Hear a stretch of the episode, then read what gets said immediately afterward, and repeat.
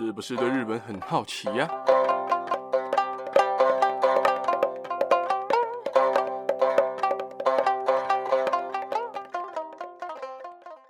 ？Hello，大家好，我是今天不知道为什么很亢奋的八格阿洛。不知道大家去考日检考的如何？希望有去考日检的朋友们，好不好？全部都通过。而今天呢，一样要给大家带来的是日本神社里常见却不知道是干嘛用的第三集。今天要跟大家讲的是大家最常见到的鸟居，相信大家对鸟居都不太陌生啊，因为你去神社参拜的话，绝对会看到鸟居，没看到鸟居也会看到类似鸟居的东西。我后面会提到，所以这边就先不爆雷了，先说说鸟居会建在哪里好了。鸟居不是一定在神社前面才会有，在日本人的传统里面呢，有些山啊或者瀑布会被当作御神体。而在作为御神体的山的入口或是瀑布的入口，有时候也能看到鸟居。而有些听众可能去日本的时候有发现，有些地方是有鸟居，但是为什么没有神社？其实啊，有鸟居的地方在以前曾经会是神域区域的域，或者是某一间神社的境内，只是可能因为天灾人祸导致被消失掉了。再来，鸟居的来源最常听到的说法就是。在上一集所说的注连神那段传说故事里面，天照大神躲进天岩户的时候，众神除了跳舞唱歌之外，还命令了一个神使，叫做长世国的长啼鸟。这个神使是一个叫不累的鸡，就是可以一直叫，一直叫，一直叫。然后他们命令他站在一根横木上，然后开始叫，让天照大神能够听到这样的声音，然后就出来看，诶，是什么声音？就是要引诱天照大神出来了。而那根横木就是鸟居最早的原型哦。而说到鸟居，大家可能最先想到的就是京都福建道和大社的千本鸟居，或者是可能动漫迷可能会知道《火影忍者》里面忍者之神千手柱间压制十尾的时候所用的冥神门，就是那种红红方方、简简单单的。但其实鸟居一点都不简单，鸟居是一个非常神圣的东西。大家可以想象把。鸟居理解成你家的大门，也可以想成它是神域的结界的边界或者是入口。而且鸟居其实不是只有一种长相啊，如果按照建造方法来细分的话，会高达几十种。而在这边先跟大家讲讲关于鸟居的完整结构好了。鸟居最上面的那个木头啊，称为立木，在立木的下面会有倒木，在倒木的下面会有两个台轮做支撑。再来，鸟居的中间有的会有额树，额树是什么呢？就是大家应该都有看过，鸟居的上面会有个匾额，有些鸟居会有匾额，而匾额的后面会有一块木头，那个木头就是来支撑鸟居的，那个木头就叫额树，不一定每个鸟居都会有。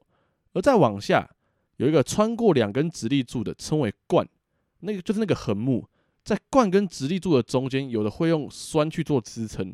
而在鸟居的最下面呢、通常都会有一个圆圆的隆起或者是石头，那个会称为础石或者是台石，也就是这个鸟居的地基啦。而材质的部分通常会以黑木或者是白木来做建造。而除了木质的鸟居之外，在日本各地的鸟居啊，也有用石头、铜、铁、陶制的、水泥制的，甚至东京的神田明神的鸟居。就是用青铜做成的，而颜色大多会用朱红色做底，因为朱红色有驱邪的意思。但当然会因为材质的不同而有不同的颜色，或者是留下材质本身的颜色哦。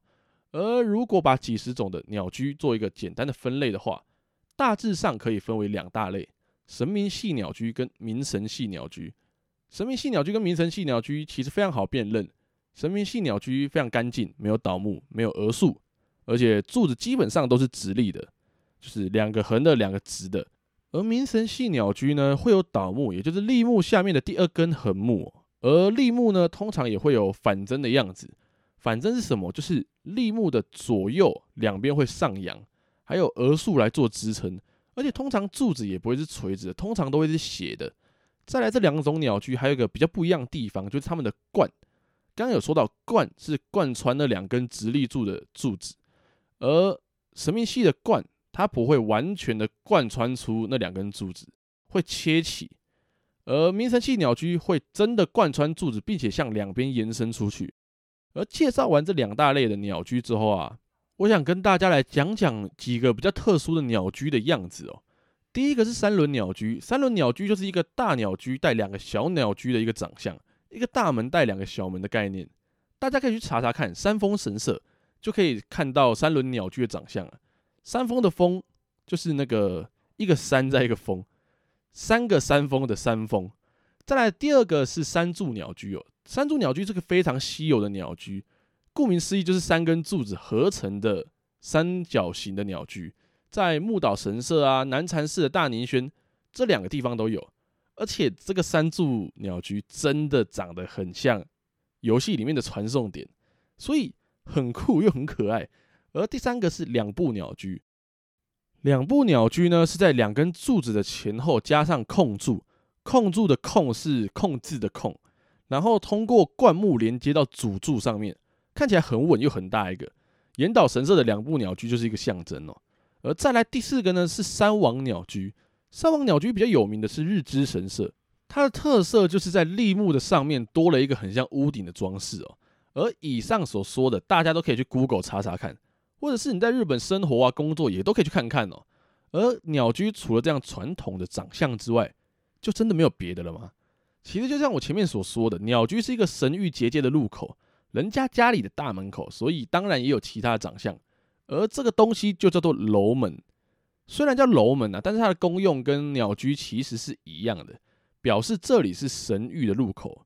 最有名的楼门，我就举两个例子。第一个是京都的伏见稻荷大社，也就是大家前面有听到的千本鸟居的所在地——伏见稻荷神大社。而另一个是东京的神田明神哦。京都的楼门大有来头，是一五八九年丰臣秀吉在他妈妈生病的时候。去神社为母亲祈求健康，并且痊愈之后赠送给神社的。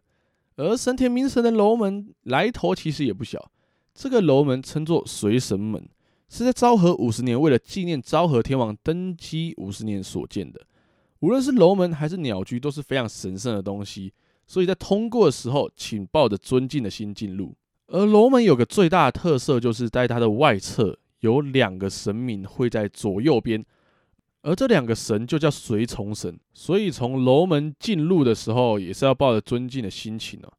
而接下来最后一段呢，我要来跟大家科普，你在通过鸟居或楼门的时候，你应该怎么做。当然，接下来要说的这个是一个比较完整而且正式，并且尊敬神明跟他们文化的做法，并不是强制你在进去神社之前一定得这么做，你不做也不会有人骂你。就像在台湾。老人家会说，你要进去到庙里面，你要先左脚进，右脚再进，然后出来的时候要右脚出，左脚再出，因为左阳右阴，用阴的那一边进入庙里面，对神明是非常没礼貌的，并且以上所有动作都不能踩门槛。你去人家家里踩人家门槛是非常没礼貌的，但当然这是传统的习俗，所以大家要不要遵守，然后尊重这样的习俗，真的是看个人，并不会强迫。也不会有人看到你不遵守就冲过来扁你，但大家可以听听看这样的传统啊。当你在进入鸟居之前呢、要先整理好你的仪容、你的衣装，并且尽量不要露出大面积的肌肤，然后再稍微鞠个躬，大概十五度，然后再从鸟居的左侧或右侧进入。进入的时候，你要用外侧的脚进入，左边进就左脚进，右边进就右脚进，千万不要从中间走，因为这是对神明的尊敬。也是对日本传统文化的尊重哦。那么今天的鸟居介绍就大概到这边了。希望大家听完之后不要觉得鸟居就是一个神社的装饰哦，它是一个非常重要，是人家家里的大门口，好不好？那么今天就先讲到这边喽。最后一样，如果你和你的家人朋友们对日本文化有兴趣的话，听完这一集不妨订阅、关注、分享给你的家人朋友们，才会在之后每一集上传的时候，可以在第一时间就收到通知。之后也会有更多的日本文化分享给大家。那今天就先讲到这边喽，大家拜拜。